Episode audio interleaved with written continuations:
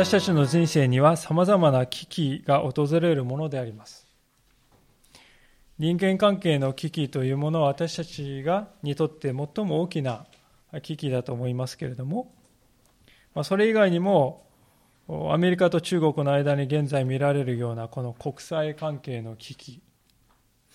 あるいはまた先日のインドネシアの大地震のような生命の危機あるいはまた新聞にそのような記事が載らぬ日はないとまで言えるようなこの地球環境の危機というものもあります。私たちは日々そのような危機というものを経験しながら毎日歩んでいるのではないかと思います。で聖書の中に登場するこの信仰の先人たちもですねそのような数多くの危機を経験した人々と言えると思うんですね。私たちはともすると危機というものはありがたくないどんなものでもありがたくないとこう考える考えがちですけれども聖書を読んでいきますと実はそのようなこの人間が経験する危機ねそれこそが神の好機になっているということにね気がつかされるわけであります。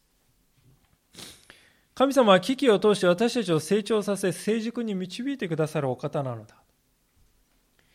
今日の箇所を見てもまさにそのことがよくわかると思うんです。今日もご一緒に教えられていきたいと思います。1節から4節をもう一度お見せしますが、このように書かれております。さて、アブラハムの時代にあった先の飢饉とは別にこのこの国にまた飢饉が起こった。それでイサクはゲラルのペリシテ人のアビメレクのもとへ行った。主はイサクに現れて言われた。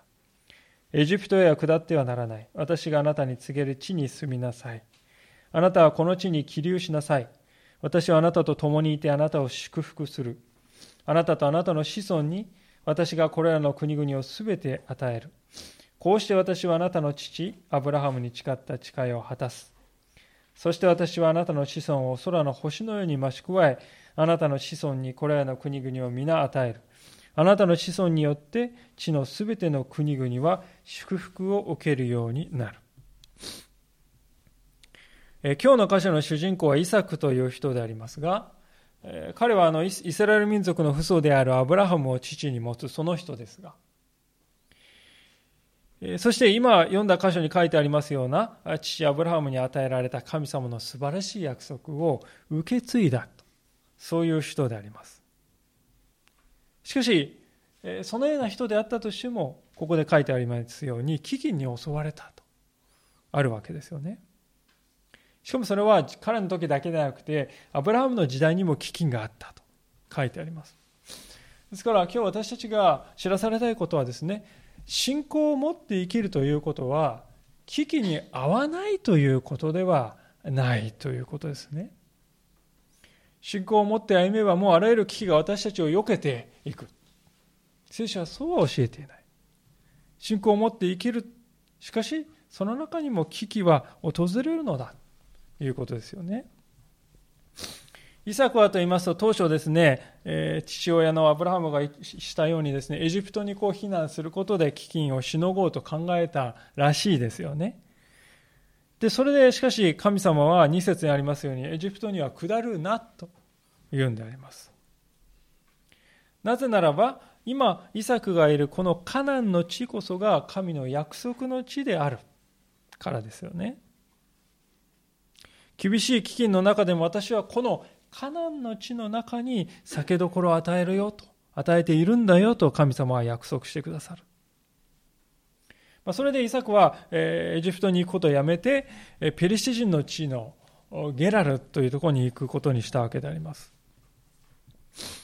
でそこにはアビメレクという王様がいまして、え、このイサクはそのアビメレクの保護を受けることができたであります。まあ、こうしてあの危機は去ったかに思えるんですけれども、実はこのゲラルという場所、これ、いわくつきの場所でありまして、えー、遡ること数十年前でしょうか、この場所で彼の父親のアブラハムがとんでもない事件を起こしていた。まそれがちょっと前に行きますと20章の1節から3節でね、こういうことが起こっているわけであります。えー、20章の1節から3節を読みします。アブラハムはそこからネゲムの地方へ移り、カデシュとシュルの間に住んだ。ギラルに起立していた時出ましたね、ギラル。アブラハムは自分の妻サラのことをこれは私の妹ですと言ったのでゲラルの王アビメレクは人を使わしてサラを召し入れたその夜神が夜神が夢の中でアビメレクのところに来てこうせられた見よあなたは自分が召し入れた女のために死ぬことになるあの女は夫のある身だあれ、またアビメルクがここにも出てるなと思うかもしれませんが、今日の箇所のアビメルクとは別人であるとこう言われてますね。まあ、アビメルクというのはそもそも固有名詞というよりも、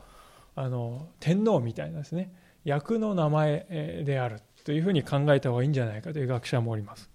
まあ、代々アビメレク、アビメレク、アビメレクという名を受け継いでね、王になるというふうに考えてもいいと思うんですね。まあ、ともかく、アブラハムはこの、えー、ペレシジの王のアビメレクに対して妻サラのことを私の妹ですと紹介して妻であるということを隠したんだと。でそのような不誠実な結果としてアビメレクの一家が被害を被りまして子供が生まれなくなるという被害を被ったということがこの20章に書いてあります。でアビメレクは何ということをしてくれたんかと。不誠実を責めるわけですけれどもそのような中でも神様はアブラハムの方に立たれて彼を守られたと。それはアブラハムを祝福の礎とするんだと神様が誓っておられたからであります。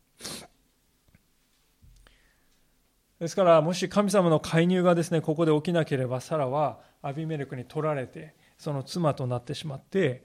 まあ、もちろんねその時子供が与えられていませんでしたから。神の民。そこで終わり。ついえてしまう。ということになったっていうね、まあ、そんな大きな事件があった。いわくつきの場所でありますけれども。まさにその同じゲラルというところに、えその子供のイサクがやってきた。でそこで彼は呆れるような振る舞いをしたのだと。今日の26章の6節から7節に書いてありますね。こうしてイサクはゲラに住んでいたが、その土地の人々は彼の妻のことを尋ねた。すると彼は、あれは私の妹です、と答えた。この土地の人々がリベカのことで自分を殺しはしないかと思って、私の妻ですというのを恐れたのであった。彼女が美しかったからである。イサクはなんとアブラハムと全く同じようにして妻のリベカのことを妹ですというのであります。子は親の背中を見て育つとよく言ったものだなと思いますね。それでもアブラハム父親のアブラハムの場合はサラというのは実は異母兄弟でありましたから、まあ、ギリギリね妹っていう属性もなきにしもあらず100%真っ赤な嘘とまでは言えない不誠実な答えっていうわけだったわけですけども、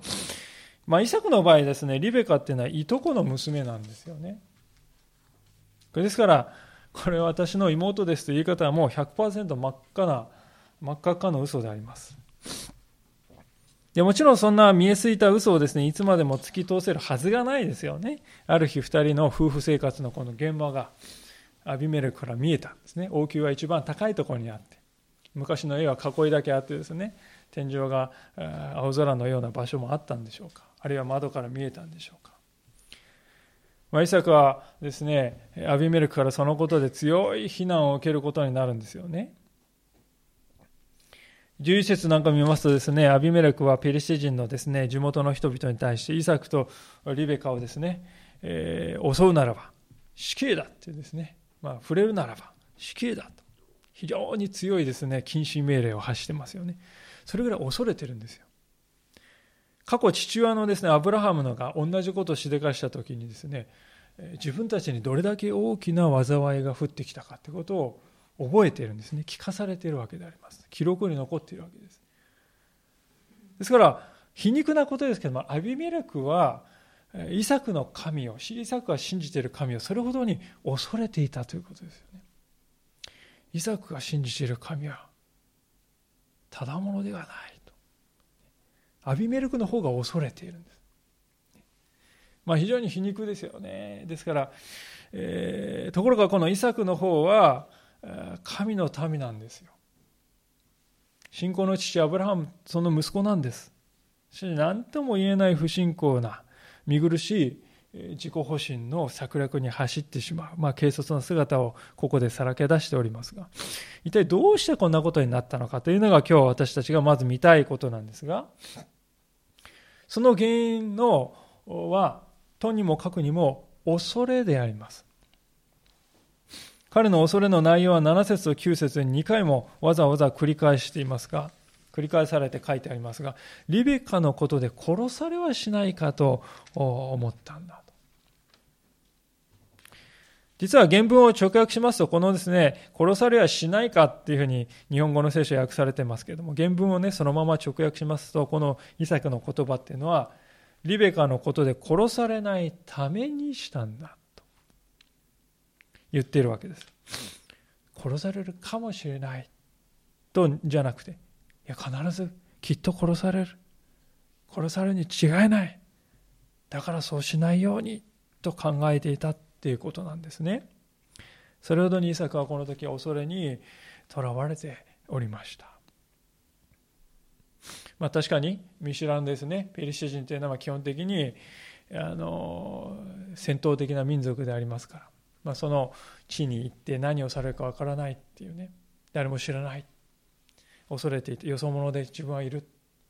恐れるっていうことは全くないっていうのは難しいかもしれないですけれども。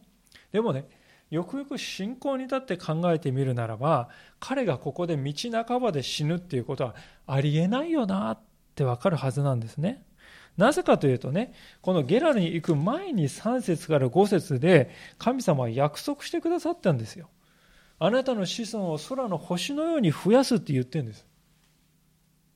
子孫を星のように増やすって言ってるんです。言ってから送り出されてるんですね。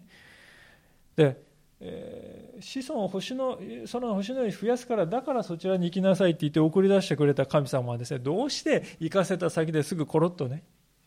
死なせるなんてことがあり得るだろうか。一歩立ち止まってあ神様何て言ってたかなって思い出したならばすぐに分かることですが恐れにとらわれてしまった時に人間というものはそれができなくなってしまうんですね。このイサクの姿を見るときに私たちの心が恐れというものにね支配されてしまうとどういうことが起こるかと3つの顕著な特徴があるように思うんですね。まず第一のことというのは、現在のことに始まり、将来のこと、そして自分の命のことにまで不安にとらわれてしまう。現在だけでなく将来、命はどうなるんだどんどんどんどん広がって、際限なく不安が広がって、不安にとらわれて、ますますいくということです。2番目のことはですね、実体のないものをあるかのように思って怯えるようになるってことなんですね。ここでイサクの命を狙う人実際にいたんでしょうかいなかったですよね。彼の恐れには何の根拠もなかった。ところが人間が恐れというものをとらわれるとそのような判断すらできなくなってしまう。そしてないものをあるかのように思って怯えるようになっていくっていうことですよね。第3番目は、恐れにとらわれた人は嘘や偽りすらも用いて自分自己保身を図り周りに混乱をもたらす人になっていくということですイサクの姿っていうのはまさにその典型的な例ではないでしょうか。皆さんはいかがでしょうか恐れというものの影響はですね、皆さんだけにとどまらないんであります。とすれば私たちは金輪際もう恐れに身を任せるということはやめようと。そのように心をね、きっぱり決めてしまった方がいいんじゃないでしょうか。皆さんが恐れに身を委ねて何か得になることがありますか？恐れに身を委ねると頭脳が明晰になって方程式が解けるようになりますか？恐れに身を委ねたら仕事が会長にバリバリできるようになりますか？ありえないことです。むしろ起こるのはこのようなちぐはぐな周りにですね影響を与えるような生き方ですよ。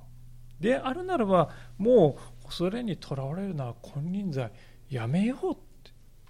心に定めるということが必要ではないかと思うんです先ほど申しましたようね、3節から5節にあるような、イサクは素晴らしい約束を与えられていましたね。しかしその約束と現実の彼の姿の間には途方もないギャップがありますよ。何がギャップをもたらしたのかというとですね、神の言葉を現実の生活に当てはめて、それに自分を従わせていこうとね、決心していないということです。もっと具体的に言うと、こういうことであります。イサクはゲラルに着いたとき、二つ選択肢があったと思います。一つはですね、一つの選択肢は、これ神様の約束に従ってきたんだよね。じゃあ神様が責任取ってくれて、神様は守ってくれるはずじゃないかって言ってね、神様の言葉っていうものを優先して生きる道が一つと、もう一つの道はですね、まあね、神様の言葉ね、これ、あるけど、現実は現実だよね。現実には現実に適した知恵っていうのは必要なんだよ、みたいなですね。まあ、信仰と生活の切り離してしまう生き方っていうのはもう一つあると思いますね。イサクはここですね、今申し上げた後者の道を選んだんであります。神様はこう言ってんですから、神様は責任取ってくれると言って、神様の言葉を握る生き方が、神様はまあそう言うけれども現実はね、とそう切り離していく道か。こっちを選んでしまったわけですよね。で、イサクはですね、その結果どうなったかということなんです。私たちにもこれは同じことが言えると思うんですね。聖書を通し素晴らしい約束がですね、与えられております。どこを開いても宝のような約束の方向が、それが聖書ではないかと思うんですね。でも往々にして私たちはですね、例えて言うならば、素晴らしいですね、作物の種ですよって言って種をいただくんです。ああ、そうか。でも実際にそれをまかない。水もやらない。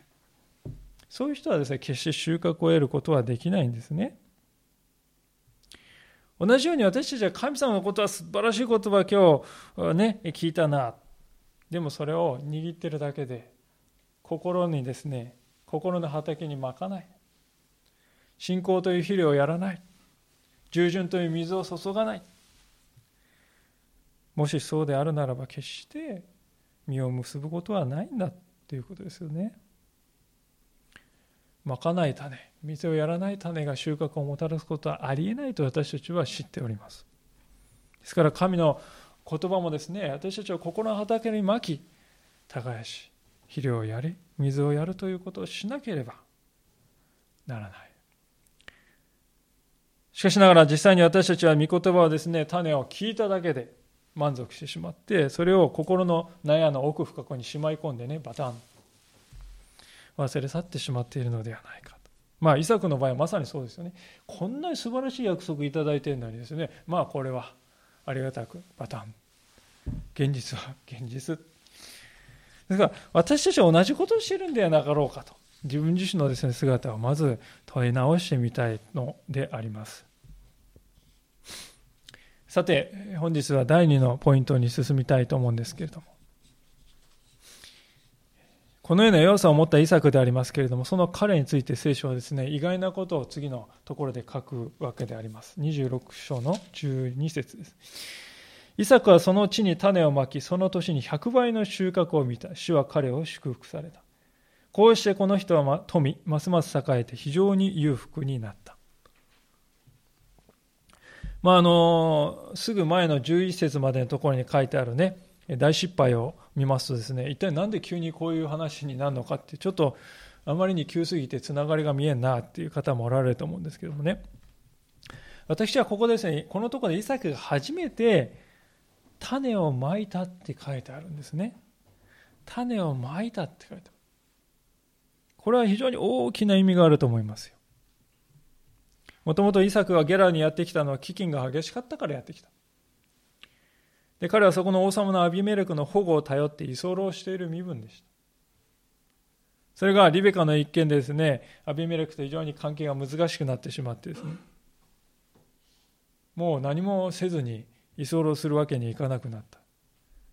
自分で自分の生活の糧を切り開かないといけなくなったんだと思うんですね。ですからある意味で神様はこのリベカのね彼のリベカの一件のこの失敗さえもですよイサクに新しい行動を起こさせるためのこのきっかけ動機として用いられたとも言えると思うんですね。ですから神様が関わってくださる時に私たちの人生に無意味なものっていうのは一つもなくなっていくということなんです。失敗さえもね。イサクもイサクです。俺はなんで親父がやってしまったあの失敗をまた自分がやって情けない男だってくよくよしてね、落ち込んでうつうつとしてたかってそうじゃないんですね。いつまでも自分の失敗にとらわれたりはしなかったんですよね。神様私はあなたを祝福するって言ってくれてるじゃないか。じゃあその約束に従って行動してみようかと、実際に手足を動かしてね、開墾して、えー、行動した。種をまいた。その結果が一粒の種から100倍の100粒の収穫を得るという祝福だったわけです。まあ、以前、えー、あるホームページで調べましたらですね、えー、1本の一目惚れの稲からは58粒から65粒ぐらいの種米粒が取れる平均して取れると書いてありました、えー、あの1本のこのあれですよ枝でっていう意味ですよ農業技術と考えがですね進んでいる現代の農業でもそうなんですねまして4000年前ですからこの箇所で書いている記事はですね化学肥料もないですよ考えもないポンプもないその時代にこれだけの収穫を得るということは驚くべきことに移ったに違いありませんね。ですから聖書はですね、主は彼を祝福されたって書いてるんですね。神の言葉っていうのはただそれをですね持ってるだけではなくて実際にそれに従って行動していくときに初めて大きな祝福となって帰ってくるんだというねまたとない実例ではないかと思います。で、しかし、このような祝福を受けるときに必ずですね、と言っていいほど起こることがあります。それが何かというと14節ですね。彼が羊の群れや牛の群れ、それに多くのしもべを持つようになったので、ペリシテ人は彼を妬んだ。信仰者に対する妬みっていうのはですね、信仰を持っていない人同士の妬みよりもはるかに強い感情になることがあるわけです。クリスチャンがその信仰のように物質的に祝福されたとしても、世の人々の中でそれをですね、良かったねと喜んでくれる人は、そうはいないだろうと。それは神様に敵対する人間のこの罪がもたらす必然的な結果とも言えるわけです。時にそれはですね、この15節から16節にあるように、井戸をですね、強制的に塞ぐってね、多分夜、密かに来て、土を満たしてしまったんでしょうか。実力行使ですよね。そして最終的には出ていってほしい。最後通告になるようなね、厳しい時もある。妬みというもの。ではそこでイサクはどうしただろうか。17節です。イサクはそこを去り、ゲラルの谷間に天幕を張ってそこに住んだ。まあ、簡単に言いますと彼は父親の代から受け継いだ井戸をですね、ペリシェ人の手に明け渡して身を引いたということなんです。まあそれだけではなくて、その次の19節のところを見ると、身を引いた先でまた穴を掘ってね、水の豊富な井戸が出たんですよ。それをもですね、ペリシェ人がやってきて俺たちのものだと。奪おうとしてきた時に、なんとその新しい井戸すら彼らに与えた。彼らがいたこのゲラルっていうのは年間ですね、雨量が300ミリしか降らないところなんだそうです。一般にせ作物が育つためには年間どれぐらい最低雨が必要かというと200ミリは絶対必要だと。しかし一節で見たようにこの地域というのはしばしばですね雨が降らない時期が長く干ばつが起こる不安定な場所なんですね。ですから、ね、年間200ミリ絶対必要で300ミリしか降らない。ちょっと干ばつ起こったらもう絶対足りないって分かりますよね。でそういうところで農業をやろうとしたら井戸が絶対必要なんですよね。そもそも100倍の収穫が得られたのは水があったからですよね。水があって成し遂げられたことです。ね、神様は種をまいて水もやらないでね100倍の収穫を与えるそういうですねことが起こったわけではないです。水があった。しかしその水をもたらす井戸を放棄するんです。そうすると皆さん100倍の収穫はねなくなってしまうかもしれないリスクですよ。それでもイサクはなんとね、一度ならず二度、二度ならず三度も自分に正当な権利があった豊富な水を出す井戸を自ら手放して別のところに移動していったって書いてますね。私はですね、ここにですね、イサクという人の信仰の確かな成長の後をね、見る気がするんです。ゲラルに来た当初ですね、彼どうだったんですか？どんなリスクも負いたくないっていう人でしたね。ありもしない。命を狙うんじゃない人がいるんじゃないか。暗殺されるんじゃないか。ありもしない幻に怯えてた人です。ところが彼は今、自ら井戸を放棄するというね、これ生活の基盤を失うってことですからね途方もないリスクですよねでも恐れずにそのリスクを負うんだという人に皆さん変わっているではありませんかしかもねすごいなと思うのは自分に正当性があるんですよ。自分が掘った人なんですからね。明らかに自分に正当性がある状況にもかかわらずこの彼の姿勢っていうのは全然変わらなかったっていうんですね。一体何がこんなに劇的な変化を彼にもたらしたのか。それはですね神の約束に対する信仰に彼が立ち返ったからだと思うんです。信仰者がこのようにして神様の約束に対する信仰に立ち返るときに初めて私たちは人生でね大切なものを明け渡すということが苦しいことではなくなっていくんですね。むしろ反対に信仰というものは明け渡すということによって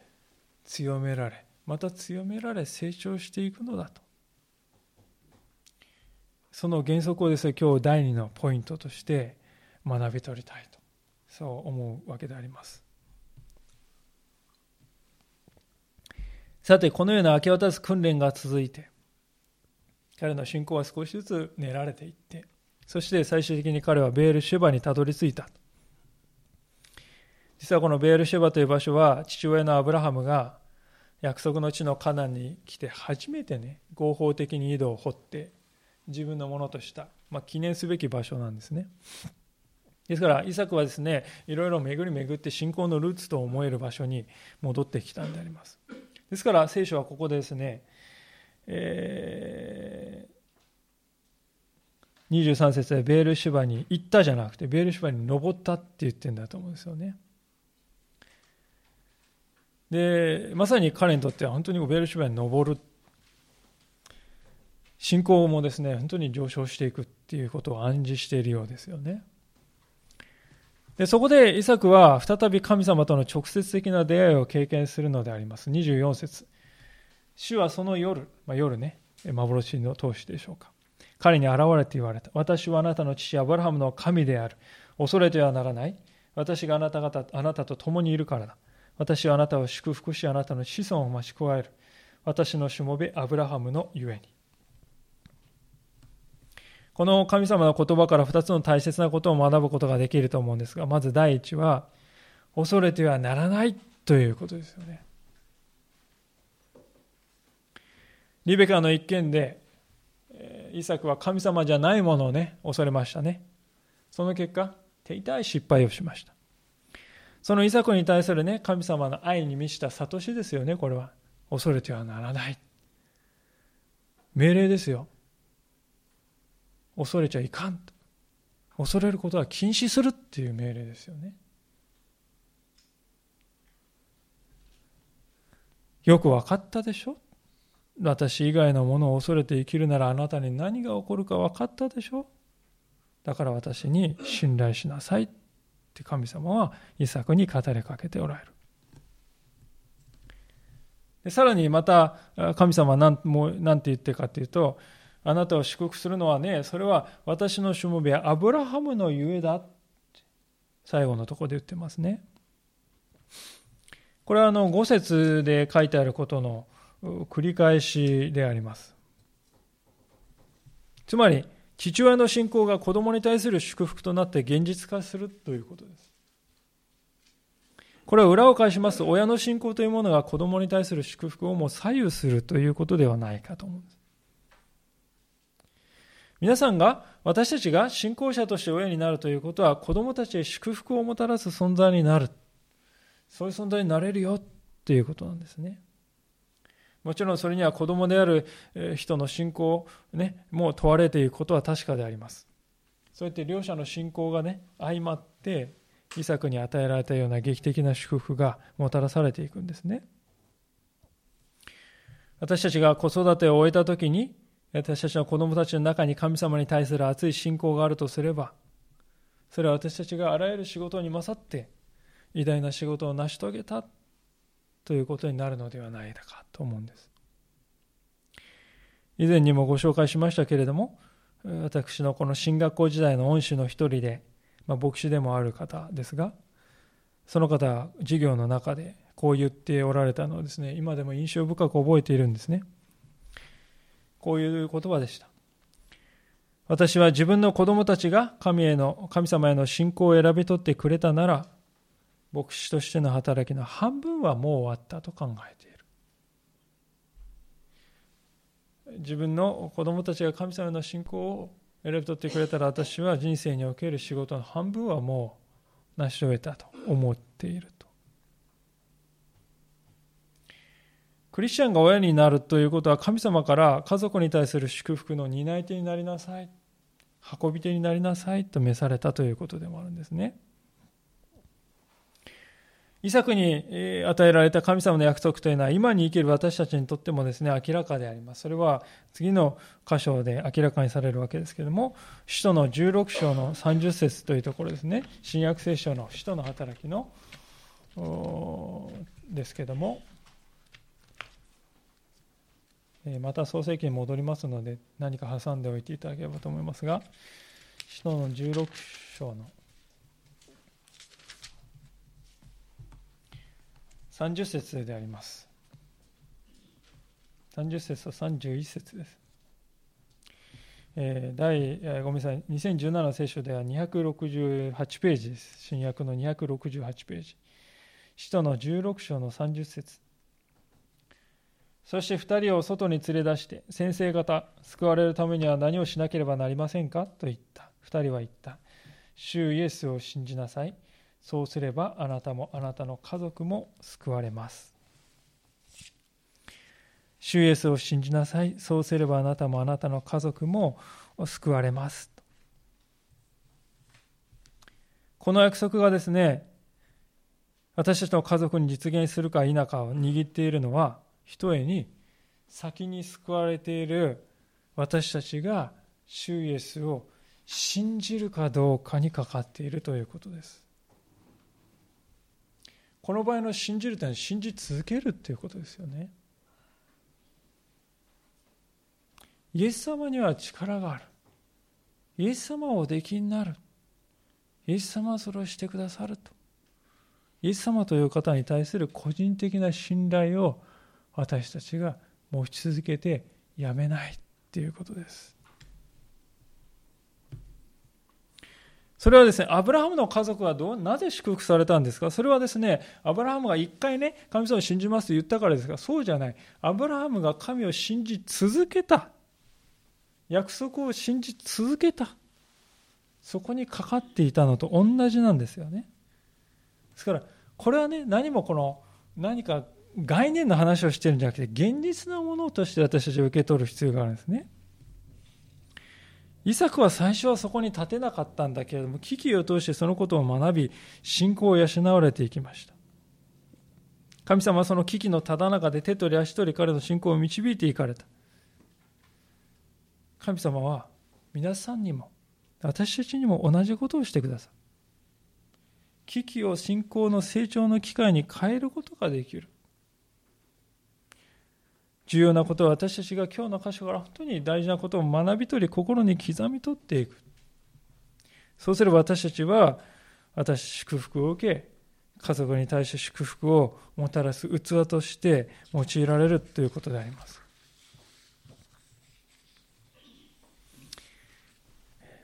最後にそのような信仰の訓練を受けてきた人がどのような生き方ができるようになるかということを示した箇所を見て今日のお話を終わりたいと思うんですけれども、もう一度創世記の16章、あごめんなさい、26章に戻りますが、26節からのところをお読みいたします。さてアビメレクがゲラルからイサクのところにやってきた友人のアフザテとその軍の長ピコルも一緒であった。イサクは彼に言った。なぜあなた方は私のところに来たのですか私を憎んで自分たちのところから私を追い出したのに。彼らは言った。私たちは主があなたと共におられることを確かに見ました。ですからこう言います。どうか私たちの間で、私たちとあなたとの間で誓いを立ててください。あなたと迷惑を結びたいのです。私たちがあなたに手出しをせず、ただ良いことだけをして、平和のうちにあなたを送り出したように。あなたも私たちに害を加えないという迷惑です。あなたは今、主に祝福されています。そこでイサクは彼のために宴会を催し、食べたり飲んだりした。翌朝早く、両者は互いに誓いを交わした。イサクは彼らを送り出し、彼らは平和のうちに彼のところから去っていった。まあ、あの、ゲラルにいたこの、あ、ごめんなさい、ベールシュバにいた、えー、イサクのところにアビメレクとね、あの、軍師のピコルがやってきて、いろいろと、まあ、これ要するに相互不可侵条約を結んでくれっていう交渉なんですけどね。この、しかし言い方どうですか、皆さん。呆れてしまうものではないでしょうか。確かに最初イサクを保護したっていう恩はあるんですけれども、あなたに手出しをしなかったとかね、良いことだけをしましたとか、平和のうちに送り出しましたとかね、どの口が言うかっていうようなことであります。事実は正反対のことでありまして、よくもこんなことを白々しく言えるなとね、私たちさえも感じるようなことでありますが、皆さんがもし当事者としてイサクだったらね、こういうことを言ってきた人にどう接するですかね？いや、あなたね、そう言いますけれど、事実はこうですよね。正義はどっちにあると思ってるんですか？何を今そらのこのこやってきてとか言ってですね怒らせてしまうんではないでしょうかね私だったらしてしまいそうだとこの歌詞を読んだ時は思いましただその白々しい草はって言ってですね言ってしまったかもしれませんイサクは今私は申し上げたのとは正反対の対応をしております平和条約を求められた分かりました。無条件で応じております。で、ただ、受けてね、えー、まあ分かった分かった、じゃあ帰ってください。そうじゃなくて、宴会を開いてもてなしたと書いてます。そして実際に、誓いの契約を、契約式を正式に結び、アビメレクはですね、本当に満足して、えー、帰ったと。平和のうちに、えー、気分よく彼の家から帰っていったんですね。イサクは自分の方に正当性があると訴えるとか、あなたのやり方にはですね、問題があると欠点を指摘したりとか、そういうことは一切せずにこういうことをしたのであります。ですから、人によってはですね、これ、イサクなんでね、ここまでやるか、譲歩するかなとかね、いや結局事なかれ主義なんじゃないかって思うかもしれませんけどね、果たしてそうか。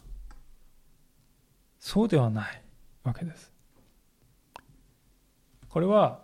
神は全てをご存知の上で正しく裁いてくださるということにしっかり寄って立っている人だけがこういうことができる。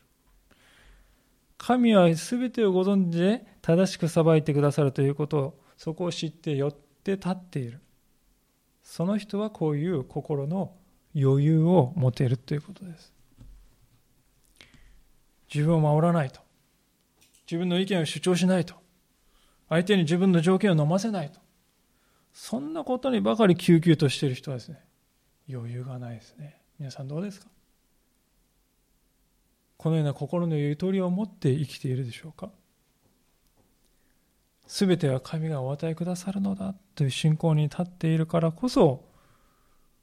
このような人間の常識にとらわれない世界に私たちは踏み出すことができるのではないかと思うんです。パウロもそのような生き方を次のように表しております。ローマ人への手紙の12章というところをもう一箇所開けていただきたいのですけれども、ローマ書の12章の20節であります。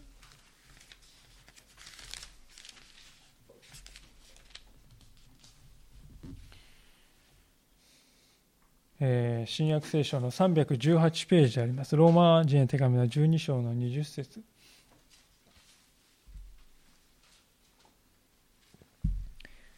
えー、新約の318ページそれではお読みいたします。ローマ12章の20節。次のようにも書かれています。もしあなたの敵が飢えているなら食べさせ乾いているなら飲ませよ。なぜならこうしてあなたは彼の頭上に燃える炭火を積むことになるからだ。この言葉っていうのはですね、世の中に不誠実な人がいっぱいいるでしょうと。その人に対して、あなたも不誠実で対抗するんですかっていう問いですよね。そうではなくて、この世の中にいっぱいいる不誠実な人に対してあなたは誠実さを持って対抗しなさい。それが信仰者の対抗なんだと。あなたはそのような生き方にしていきなさいという偉大なる招きであります。で、こんなことできるかって思いますよね。でも、信仰を持たない人にはできないことです。これはもうどう考えてもね、できないことであります。でも神は全てをご存知の上で上で正しく裁いてくださるお方であると信仰を持つ人はこのような招きに応答することができるようになると思うんですね。で、そのような人の周りには祝福が溢れるばかりに注がれていくということが聖書が教えるところでありますが、イサクの姿はまさにそれを証明していると思うのです。最後に、創世記26章の32節を見て終わりたいと思うんです。このように書いてあります。32節ちょうどその日、イサクのしもべたちが帰ってきて自分たちが掘り上げ掘り当てた井戸のことについて告げた。私どもは水を見つけました。皆さん、イサクがアビメレクをね、平和的に送り出したその日ですよ。ちょうどその日、新しい強力な井戸が見つかりましたという報告が来るんですね。測ったかのようなタイミングではありませんか？神様の摂理の御業というのはなんと鮮やかなことだろうかと思うのです。イサクは自分に敵意を向けた者さえも受け入れて、もてなして、満足させて送り出した、そのまさに同じ日に神様は井戸をお与えになった。もともとイサクは井戸のことで争いが起こってゲラルから出ていかないといけなくなってしまったんですよ。でもね、井戸を手放してきたんです。でもここで明け渡したものが帰ってきたんですね。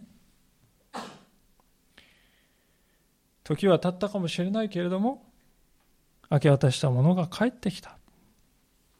私はこの箇所を見るとき、本当にやっぱり神様ってのは真実なお方なんだなと改めて思わずにはいられないのであります。当のイサクもですね、あやはり主は全ての必要を満たしてくださるんだなと感じたと思うんですよね。正直平和条項を結んだ時はこれでよかったのかなって思いもちらっとねちらついたかもしれませんよ。でもねアビメレクたちが帰っていく時にですね横から密室が来て「イサク様井戸が見つかりました」これで本当にですね彼の信仰は詰められたと思うんです。ああこれでいいんだと。良い循環でありでこれこそがですね神様は私たちの人生において時にね手放してごらんっていう促す理由だと思うんですね神様を信頼するから明け渡せ。神様を信頼して明け渡すならば、それ自体が信仰の勝利につながっていくんだということであります。神様ということは、ご自分の誓いに対してどこまでも真実であってくださいます。神様は私たちがその約束に信頼できるようにいろいろな機会に招いてくださっておりますで。その時に重要なことはですね、神様は誓いを果たしてくださる神なんだと受け取るのか、それとも神の誓いも破ることがあると。そういうふうな思いで神様に向かうのか。信仰のですね、本当にこの本質的な問いっていうのはいつでもそこにあるのだと、そう思わされます。お祈りしたいと思います。